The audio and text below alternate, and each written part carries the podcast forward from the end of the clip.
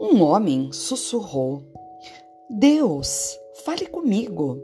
E o roxinol começou a cantar. Mas o homem não ouviu. Então o homem repetiu: Deus, fale comigo. E o trovão ecoou nos céus. Mas o homem foi incapaz de ouvir. O homem olhou em sua volta e disse: Deus, deixe-me vê-lo. E uma estrela brilhou no céu, mas o homem não a notou.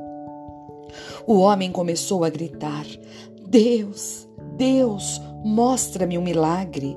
E uma criança nasceu. Mas o homem não sentiu o pulsar da vida. Então o homem começou a chorar e a se desesperar. Deus, toque-me e deixe-me sentir que você está comigo. E uma borboleta pousou suavemente em seu ombro.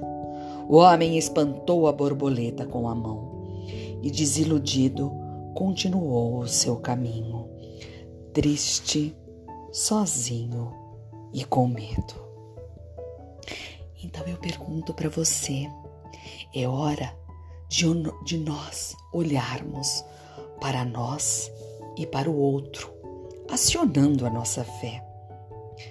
Pois quando nós vibramos no medo, na escassez, nós abaixamos a nossa vibração, enfraquecendo a nossa alma e o nosso corpo.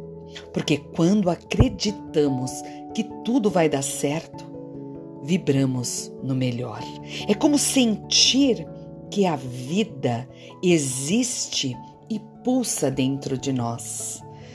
Então pare alguns instantes nesse seu dia, olhe ao seu redor e veja tudo que você vê, tudo que você olha, e por menor que seja, é uma obra de Deus.